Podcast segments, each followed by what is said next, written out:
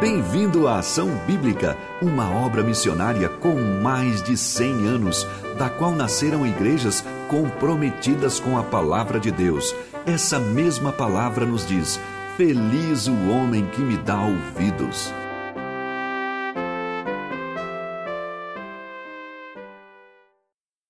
Bom dia, bom dia aos irmãos, amigos, um prazer estar aqui com os irmãos novamente. Hoje um domingo um pouco frio e chuvoso aqui em São Paulo, mas a gente espera que esteja um, seja um domingo caloroso entre os irmãos, mesmo à distância.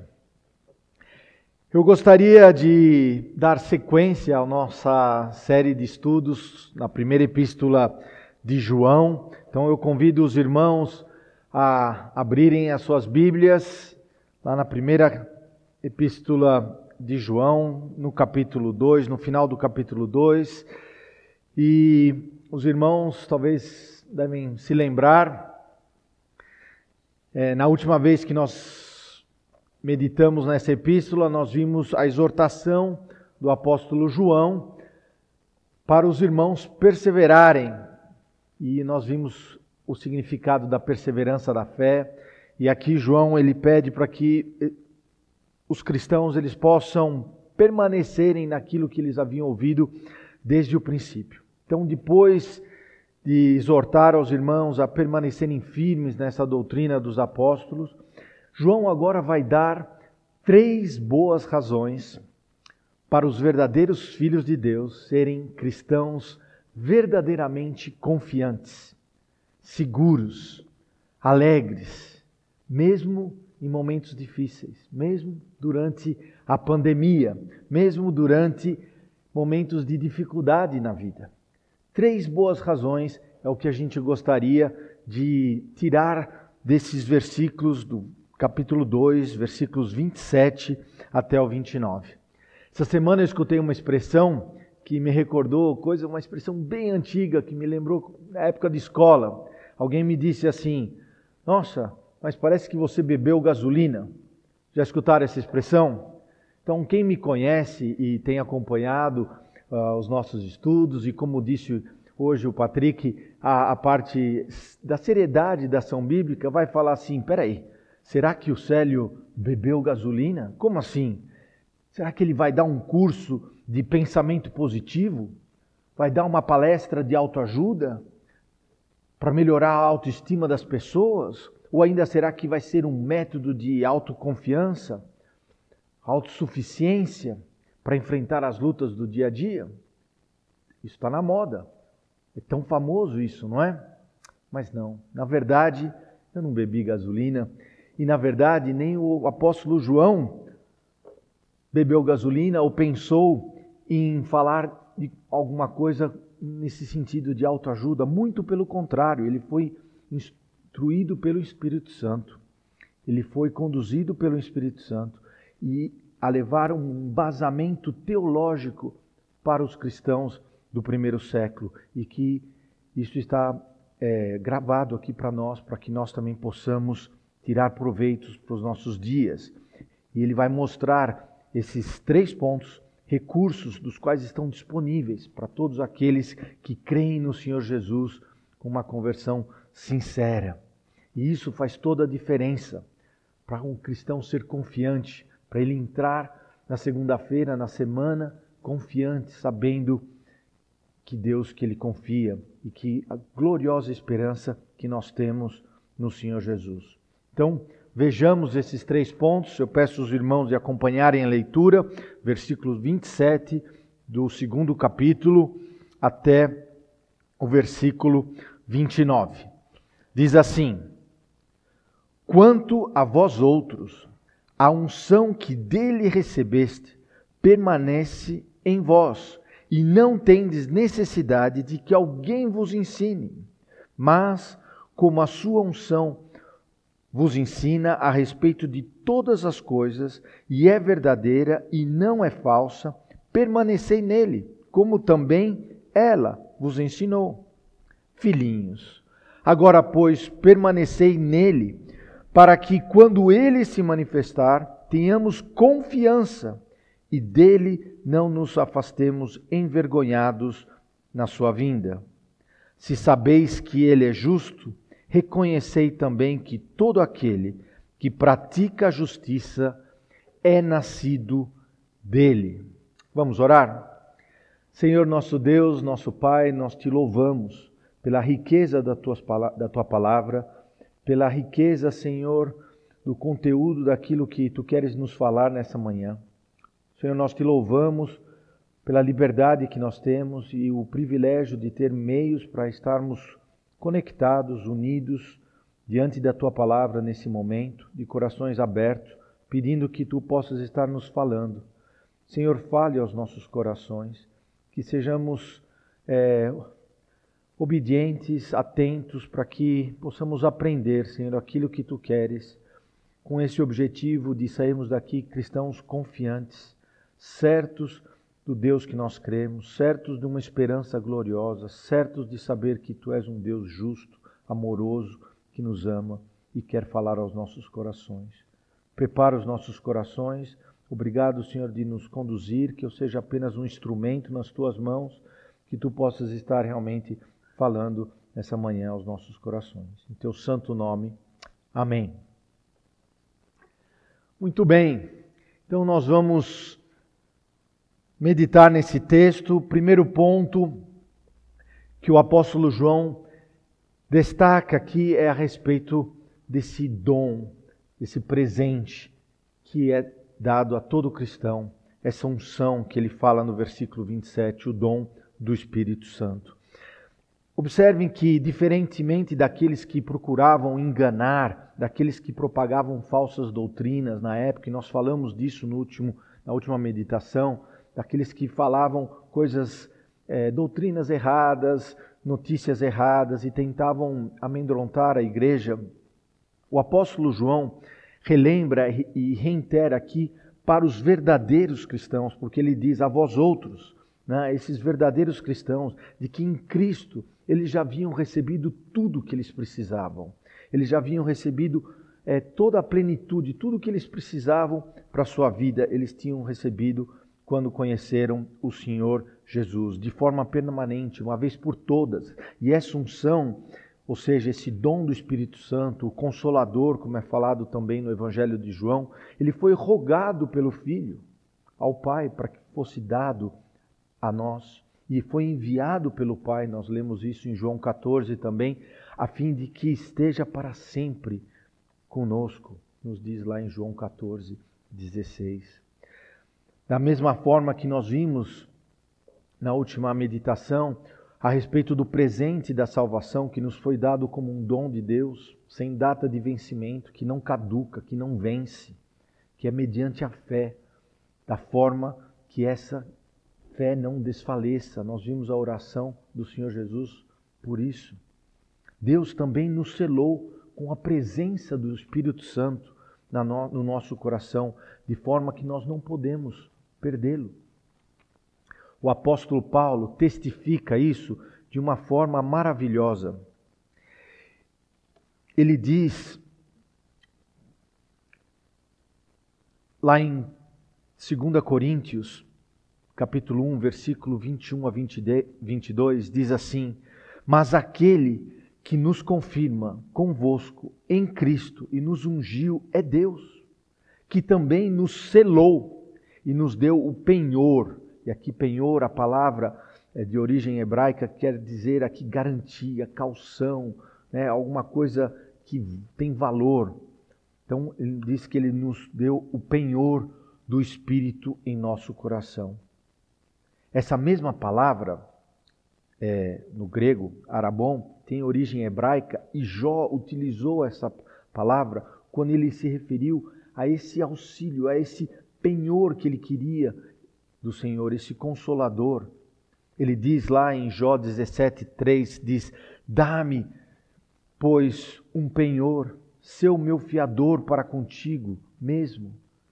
Quem mais haverá que se possa comprometer comigo?" Jó 17:3. Talvez durante esse período difícil, longe do convívio da igreja, longe do contato com as pessoas, os amigos, você esteja se sentindo um pouco sozinho, um pouco abandonado. um pouco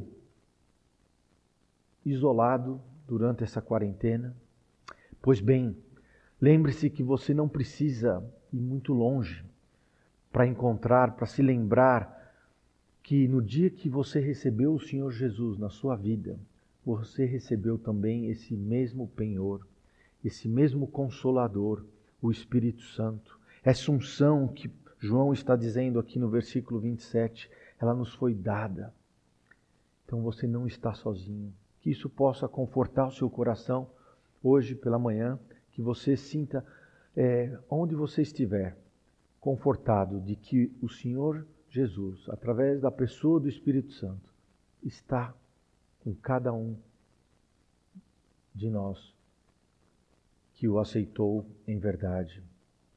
Aos Gálatas, Paulo, ele diz: Porque sois filhos, enviou Deus ao nosso coração o Espírito de seu Filho. Gálatas 4:6. Aos Romanos, Paulo diz, Paulo confirma que o Espírito Santo foi otorgado, e aqui a palavra quer dizer doado, apontado, comissionado. Ele nos foi otorgado. E isso da mesma forma que a nossa fé, uma vez por todas, foi entregue aos santos. Por essa razão, podemos ser cristãos confiantes Sim, essa é uma primeira razão, por causa dessa unção que João está dizendo, nós podemos ser confiantes, porque essa unção que permanece em vós e não tendes necessidade de que alguém vos ensine. Ou seja, não há necessidade de algo mais, uma outra teologia, algum outro ensinamento místico, alguma outra experiência, algum outro conhecimento, como era valorizado pelos gnósticos no final do primeiro século, que queriam dar mais relevância ao conhecimento do que à fé. E até hoje, muitos, inclusive, por exemplo, entre os pentecostais carismáticos, que ensinam que hoje é necessidade de uma segunda experiência depois da conversão. Eles o chamam de batismo do Espírito Santo. Eles afirmam que foram batizados por Cristo na conversão, mas que depois, graças a uma vida piedosa, uma busca sincera, havendo esse tal batismo do Espírito Santo. O problema é que na Bíblia nós encontramos apenas o batismo com o Espírito Santo e não do Espírito Santo. O Espírito Santo não batiza ninguém. João Batista deixou isso claro afirmando de que quem batiza é Jesus como Deus, diz lá em Marcos 1:8. Ele, porém, vos batiza com o Espírito Santo. Isso não se refere de forma alguma à ordenança neotestamentária do batismo com água, mas sim o dom do Espírito Santo, essa unção que ele nos diz. Biblicamente, nós entendemos que o cristão não necessita essa segunda experiência para ter, para receber o Espírito Santo no seu coração. Isso acontece uma só vez, no momento da conversão, quando ele aceita de forma sincera o Senhor Jesus. Quando uma pessoa, um carismático, lhe perguntar: Você já foi batizado pelo Espírito Santo? Você talvez possa dizer para ele gentilmente, perguntar, responder com uma pergunta: se essa pessoa se refere com o Espírito Santo, como nos diz em Marcos 1:8. Então você pode dizer, falar assim: na minha conversão, quando eu recebi o Senhor Jesus como meu Salvador pessoal, eu também fui batizado com o Espírito Santo. Eu recebi essa unção, esse presente de Deus do Espírito Santo, como diz as Escrituras. E por isso nós somos um só corpo, um só espírito, como Paulo diz aos Coríntios. Pedro confirma como os gentios que creram em Jesus, né, como que uma segunda fase na igreja primitiva, primeiro foi Jerusalém os judeus, mas depois os gentios também chegaram ao conhecimento da salvação.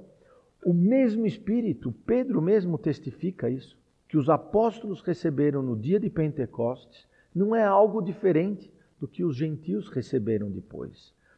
Olhem comigo lá em Atos, capítulo 11, versículos 15 a 17. Diz assim: Quando, porém, comecei a falar, caiu o Espírito Santo sobre eles. Pedro relatando o testemunho dele. Como também sobre nós no princípio. Então me lembrei da palavra do Senhor quando disse: João, na verdade, batizou com água, mas vós sereis batizados como? Com o Espírito Santo.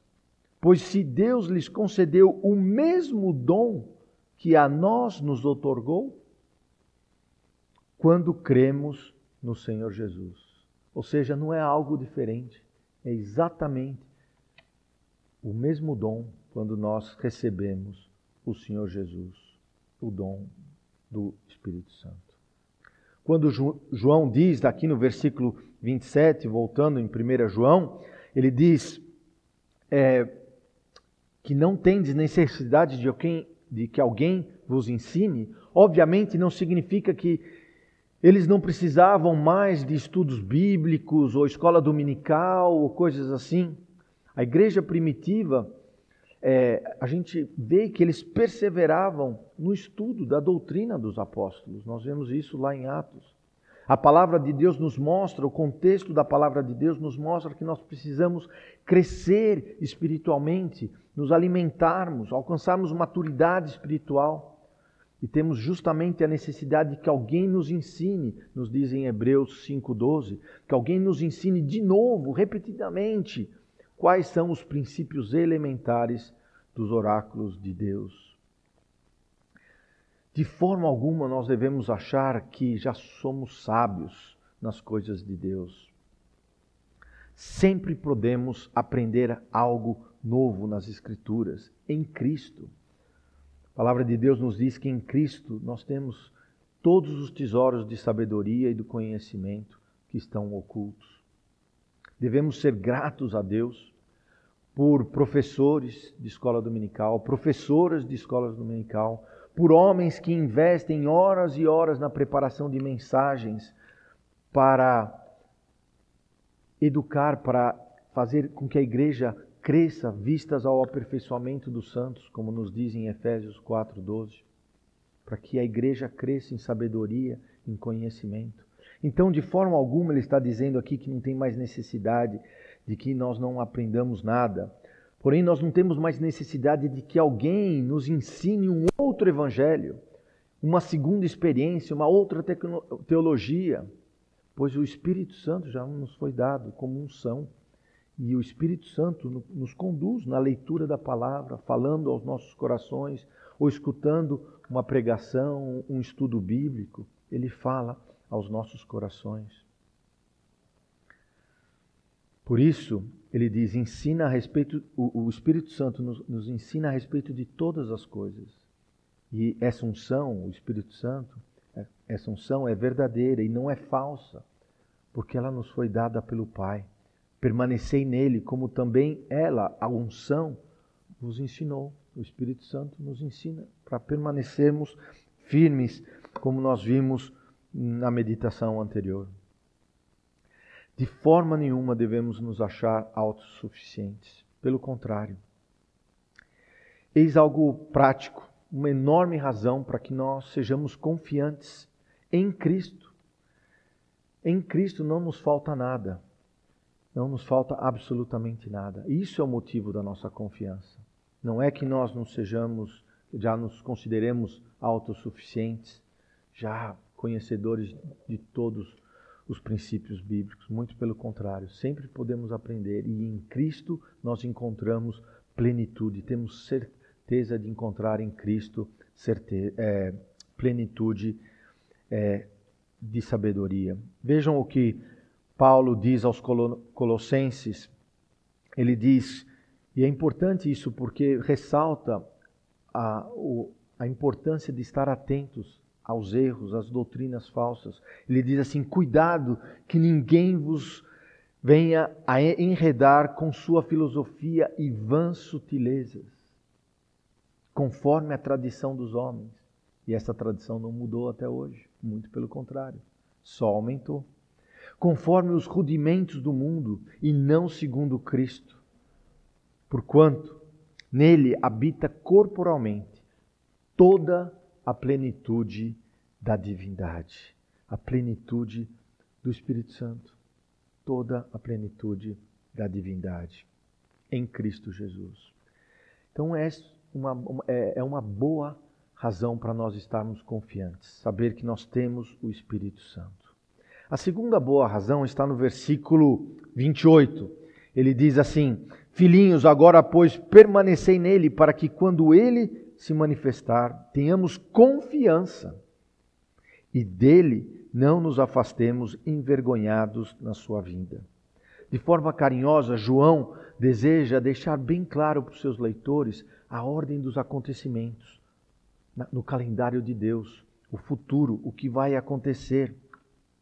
Então ele diz: olhem, fiquem atentos. Primeiro ele diz filhinhos, vocês já devem se lembrar aqui, filhinhos, essa palavra, tecnon, é, é mais, não é, é criança, mas é mais no sentido geral, num termo carinhoso que os mestres usavam com seus discípulos, é independente da idade, do sexo, é mais um termo como discípulo, né?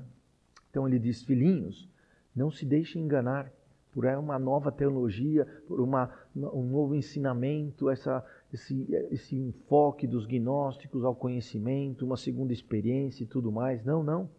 Não se deixem enganar com isso. Permanecei nele e naquilo que é uma fonte segura, naquilo que é, vocês ouviram desde o princípio, quando nós vimos no versículo 24. E não se deixe levar por aqueles que procuram enganar, como nós lemos no versículo 26. Permanecei nele. E aí ele vai dar quais são as próxima, a próxima manifestação no calendário de Deus, no plano da eternidade, o que, que está por vir é justamente a volta, a manifestação do Senhor Jesus. Quando ele se manifestar, ele quem? O Senhor Jesus. É esse o próximo evento programado quando o Senhor Jesus se manifestar. Lá em 1 Tessalonicenses 4, nós lemos que quando o Senhor é, diz que é, dada a sua palavra de ordem, ouvida a voz do arcanjo e ressoada a trombeta de Deus, descerá dos céus, e os mortos em Cristo ressuscitarão primeiro. Depois, nós, os, os vivos, os que ficarmos, seremos arrebatados juntamente com Ele entre nuvens para o encontro com o Senhor nos ares, e assim entraremos para sempre com o Senhor. Esse é o próximo ato o que está programado no calendário divino. Então, para aqueles que esperam em Cristo, tem motivos de muito grandes para estarmos confiantes. Nossa esperança, essa esperança gloriosa que nós seremos arrebatados ou ressuscitados, se já estivermos mortos no nosso corpo, estaremos então ressuscitados naquele dia ao encontrar o Senhor vindo nos ares e estaremos para sempre com Ele. Que esperança maravilhosa, que espera gloriosa para o cristão que permanece, que persevera, que permanece fiel, como nos diz lá em Mateus 24. João utiliza a palavra quando ele se manifestar. Aqui a palavra manifestar era uma palavra no grego usado para quando um rei é, voltava de uma batalha que era então exposto diante do seu povo para dizer, olha, a vitória que ele havia conseguido. Aqui o sentido de é algo que vai estar visível, exposto, evidente de que ele é autoridade. Então ele diz quando ele se manifestar com autoridade.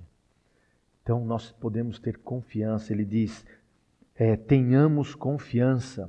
Aqui ousadia, é, é, coragem, certeza, segurança, tenhamos liberdade, sem hesitar, para nos aproximarmos dele, porque é, tenham, temos essa confiança quando ele se manifestar.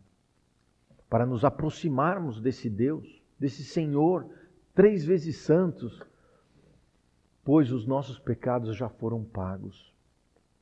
Nós somos redimidos, justificados por ele mesmo, o advogado que nós limos no início do capítulo 2, aquele que foi propiciação pelos nossos pecados.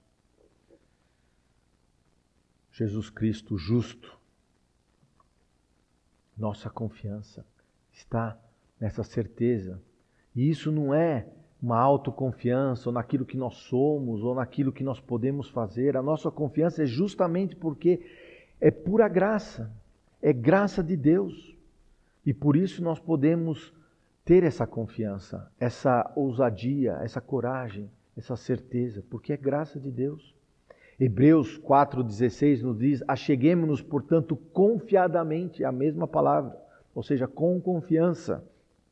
Tenhamos confiança, confiadamente, junto ao trono da graça, a fim de recebermos misericórdia e acharmos graça para socorro em ocasião oportuna. Que ocasião é essa? Óbvio, temos é, é, intimidade e proteção de Deus, mas que ocasião mais oportuna quando nós temos os nossos pecados perdoados. É essa graça. Então nós podemos ter essa confiança. E isso não é confiança, não é autoconfiança, é confiança na graça de Deus. E aqui é importante, eu quero que você grave isso hoje. Quando ele se manifestar, vai existir duas formas que nós vamos poder reagir no dia, no encontro com o Senhor Jesus. Você pode estar confiante, como ele diz aqui no versículo 28, ou você pode estar envergonhado.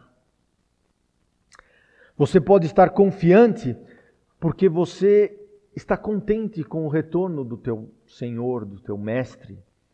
Maranata, né? como nos diz o texto lá em 1 Coríntios, a gente está ansioso e nós proclamamos a volta. Essa expressão maranata é uma expressão arama, é, da língua aramaica que quer dizer Senhor virá, o Senhor virá, venha logo.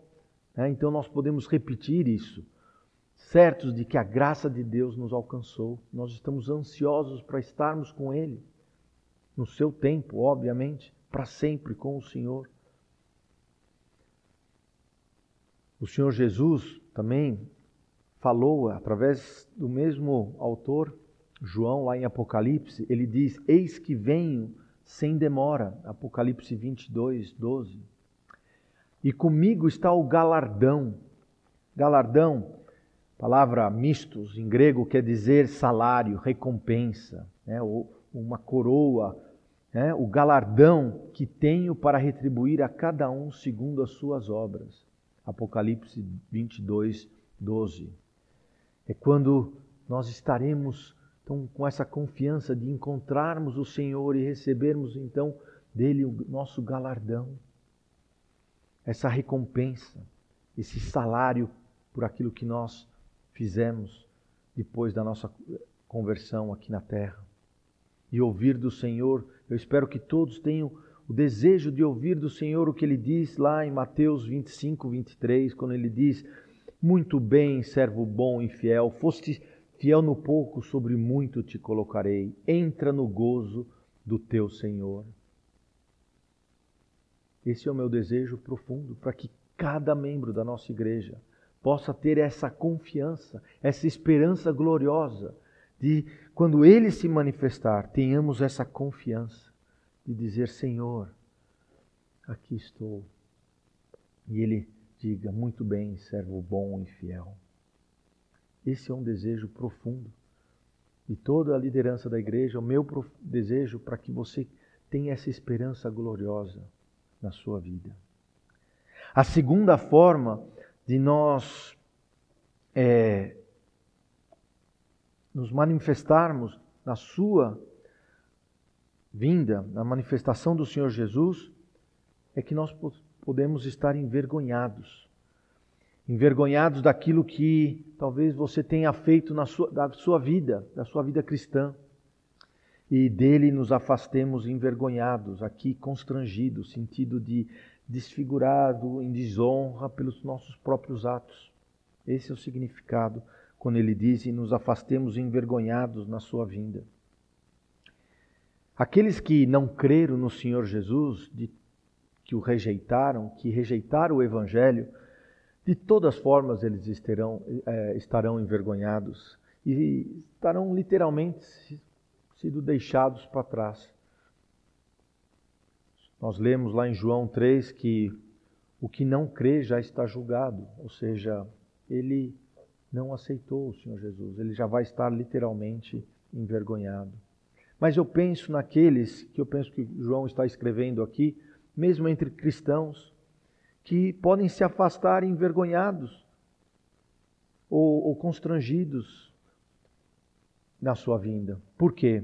Porque talvez eles, a sua vida não reflete a, a fé que têm.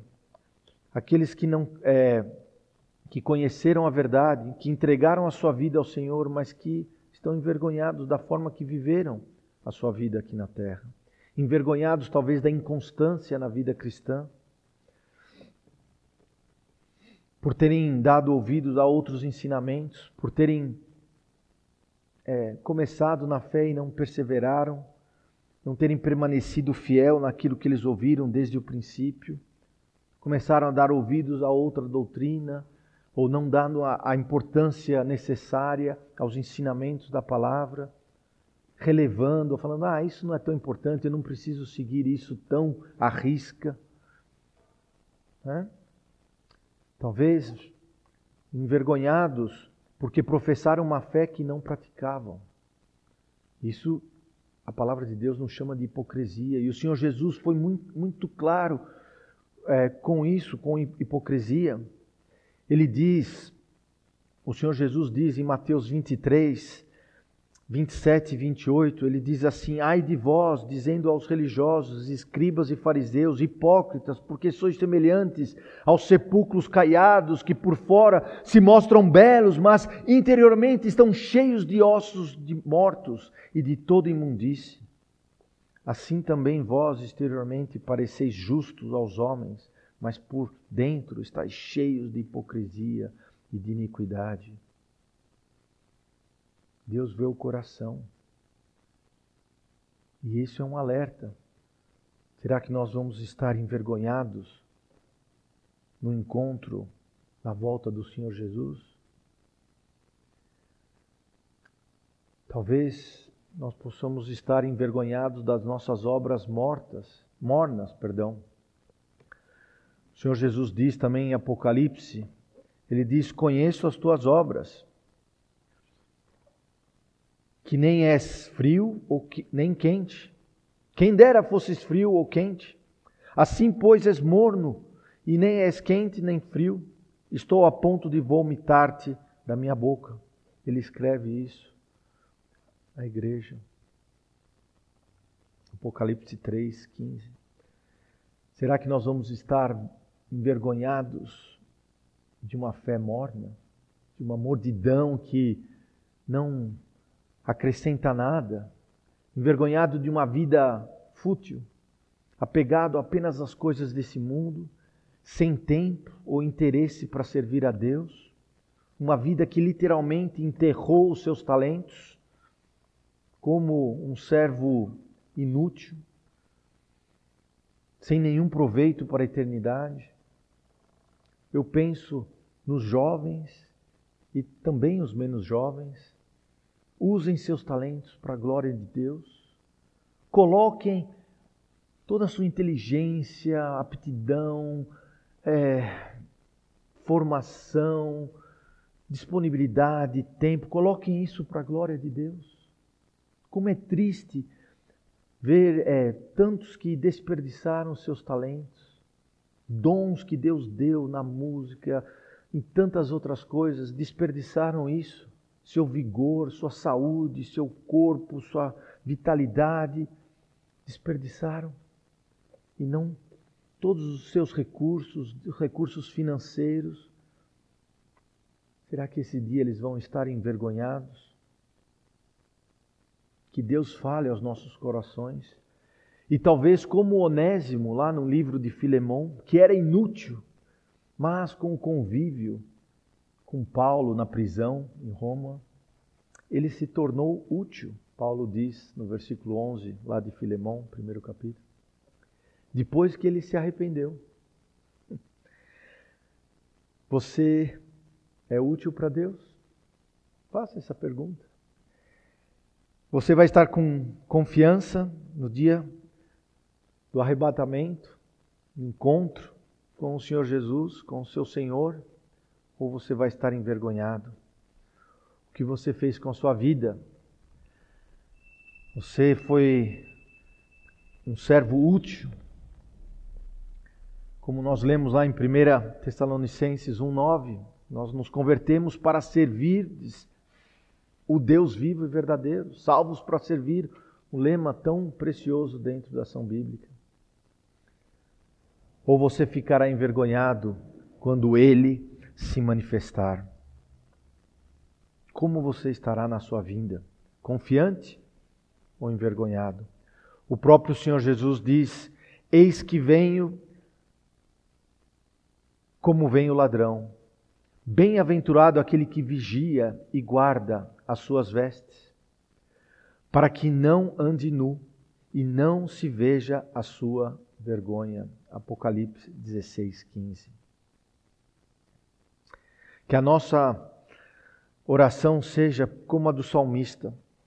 O salmista, no Salmo 119, 5 e 6, ele diz assim: Tomara sejam firmes os meus passos, para que eu observe os teus preceitos.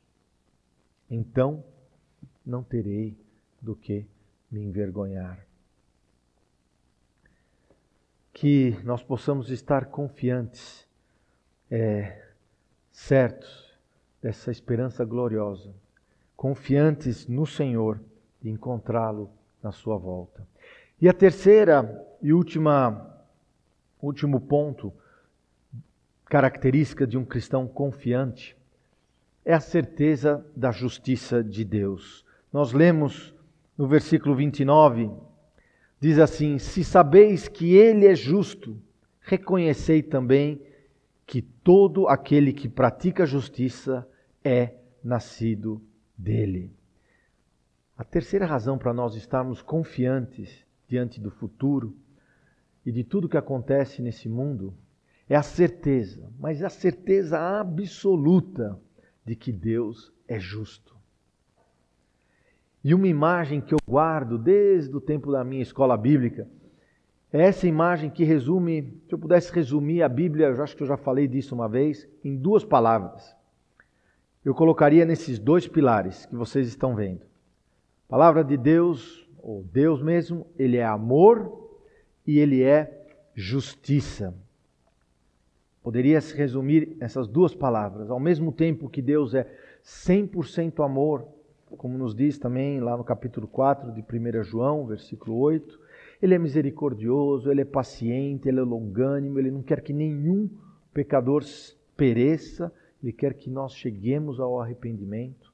Ele é amoroso, sim, mas a palavra de Deus nos mostra que ele também é 100% santo, 100% justiça e ele não tolera o pecado. Salmo 5:4 diz: "Pois tu não é Deus que se agrade com iniquidade, contigo não subsiste o mal." Davi escreve é, é, descrevendo a Deus como um juiz justo. Ele diz: Deus é justo juiz. Deus que sente indignação todos os dias com o pecado. Por isso, a ira de Deus se revela do céu contra toda impiedade e perversão dos homens, nos diz Romanos, capítulo 1, versículo 18. É uma verdade isso. Deus é amor, mas Ele é também justiça. E Deus é justo. E muitas pessoas pensam que Deus é injusto quando vêm as coisas acontecendo no mundo, as catástrofes naturais, acidentes, guerras, crueldade, tantos males que nós vemos, injustiça social, e falam: puxa, mas por que Deus permite isso? Deus não é justo deixar tal povo sofrer. Será que ele esqueceu desse povo? Ou será que ele esqueceu desse necessitado e tudo mais? Mas lembremos que todo esse mal que existe no mundo é consequência do nosso pecado. Pois a terra, a palavra de Deus nos diz que ela geme. E todo, seja catástrofe natural, seja injustiça, tudo isso é resultado do pecado. Em realidade, nós jamais deveríamos dizer que Deus é injusto. Porque se ele fosse unicamente justo, imagina essa, essa figura apenas com um pilar. Se ele fosse unicamente justo, ninguém de nós estaríamos aqui. Afinal, o salário do pecado é a morte. Ah, em Romanos 6, 23 nos diz isso. Ninguém aqui seria digno de estar aqui, nós não poderíamos, devido às nossas obras, jamais seríamos aceitos diante de Deus. Então, se ele fosse unicamente justo, não existiria mais ninguém. A única razão de nós não sermos imediatamente aniquilados pelo nosso pecado, lançados diretamente ao lago de fogo, que é o que está reservado para aqueles que o rejeitaram, como nos diz em Apocalipse, capítulo 20. A única razão de nós não sermos imediatamente, nesse instante, lançados no lago de fogo, é que Deus proveu uma forma de satisfazer a sua justiça. E é justamente esse segundo pilar, que é o amor de Deus. Jeremias diz: As misericórdias do Senhor são as causas de não sermos consumidos. Elas se renovam cada manhã. Então, meu caro, se você entregou a sua vida ao Senhor Jesus, você pode contar com essa graça de Deus que permite satisfazer a sua justiça. Mas não esqueça que Deus é justo. Só em Jesus Cristo a justiça de Deus é plenamente satisfeita e por isso nós podemos estar aqui hoje confiantes, não em nós mesmos, mas confiantes que Ele é justo e que a justiça dele foi perfeitamente satisfeita com o sacrifício de Cristo. Paulo expõe aos romanos com maestria a, como a justiça de Deus é 100% satisfeita. Ele diz, esses versículos que são magistrais, diz assim, Romanos 3, 21 a 26, mas agora, sem lei, na graça, se, se manifestou ainda assim, né? Se manifestou a justiça de Deus, mediante a fé em Jesus Cristo para todos e sobre todos os que crerem.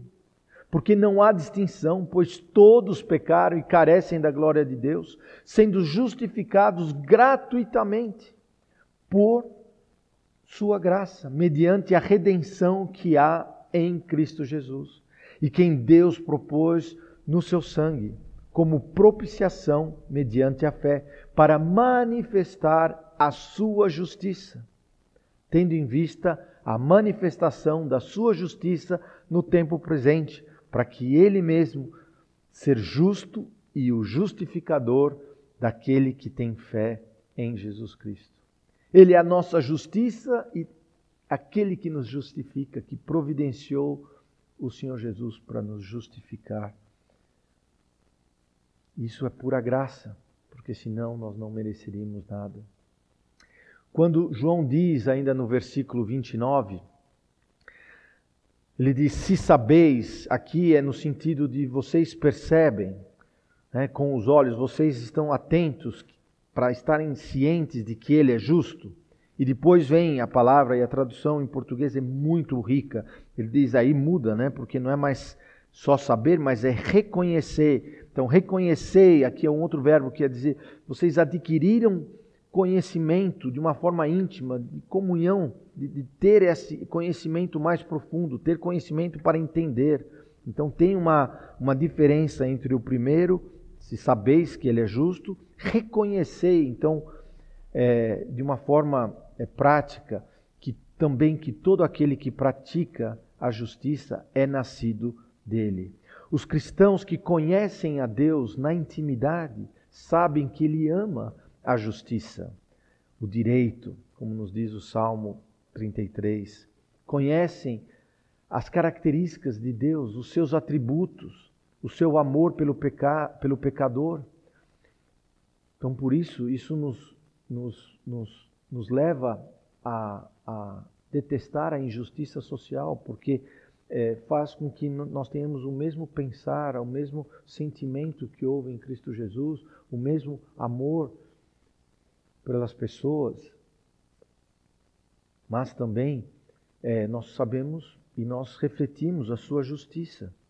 Esses cristãos que conhecem na intimidade, que reconhecem ao Deus justo, eles são cristãos confiantes, porque eles conhecem a Deus intimamente e praticam a sua justiça, e por isso são nascidos deles, porque nasceram de novo. São cristãos de verdade, nascidos no Espírito, como nos diz no Evangelho de João, capítulo 3. E nós vamos ver quais são as características desse que é nascido dele, de Cristo, de Deus, mais para frente. Eu não vou dar aqui todo o ensinamento agora, mas como um spoiler, nós podemos ver lá no capítulo 5 que diz no versículo 1: todo aquele que crê que Jesus é o Cristo é nascido de Deus.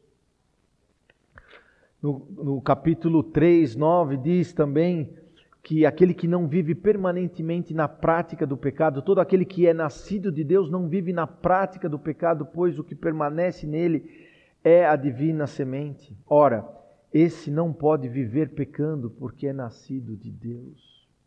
Versículo 10: Quem ama os seus irmãos Nisto são manifestos os filhos de Deus e os filhos do diabo. Todo aquele que não pratica a justiça não procede de Deus, nem todo aquele que ama o seu, é, e, e nem aquele que não ama o seu irmão. Como filho de Deus, nós devemos refletir a sua natureza. Nós devemos praticar a justiça desse Deus justo, desse Deus santo. E nós devemos refletir essa característica de Deus. Obviamente, a gente não consegue fazer isso na perfeição, porque ainda nós vivemos com a nossa natureza pecaminosa. Nós não conseguimos perfeitamente refletir essa característica da justiça perfeita de Deus. Mas, quando nós entregamos nossas vidas ao Senhor, a palavra de Deus nos diz que, uma vez libertos, libertados do pecado, fosses feitos servos da justiça, Romanos 6, 18. Nós nos tornamos instrumentos de justiça nas mãos de Deus. E Deus pode fazer com que nós levemos justiça a esse mundo, num mundo tão injusto, tão é, com tantas injustiças, com tantas diferenças. A ênfase de João aqui é aquele que pratica a justiça.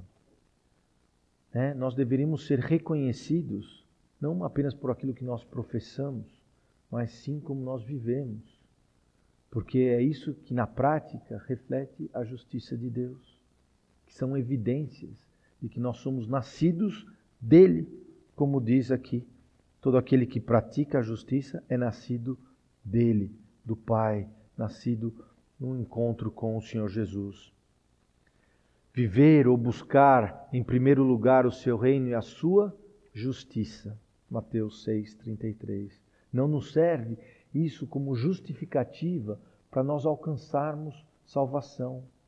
Não serve a, a, prática da justiça, a busca de tentar ser uma vida é, é, de acordo com a palavra de Deus, de acordo com a lei, não nos serve como meio para a salvação, mas é uma evidência, é, é uma forma de demonstrarmos uma prova do nosso novo nascimento, que nós somos nascido nele, no Espírito.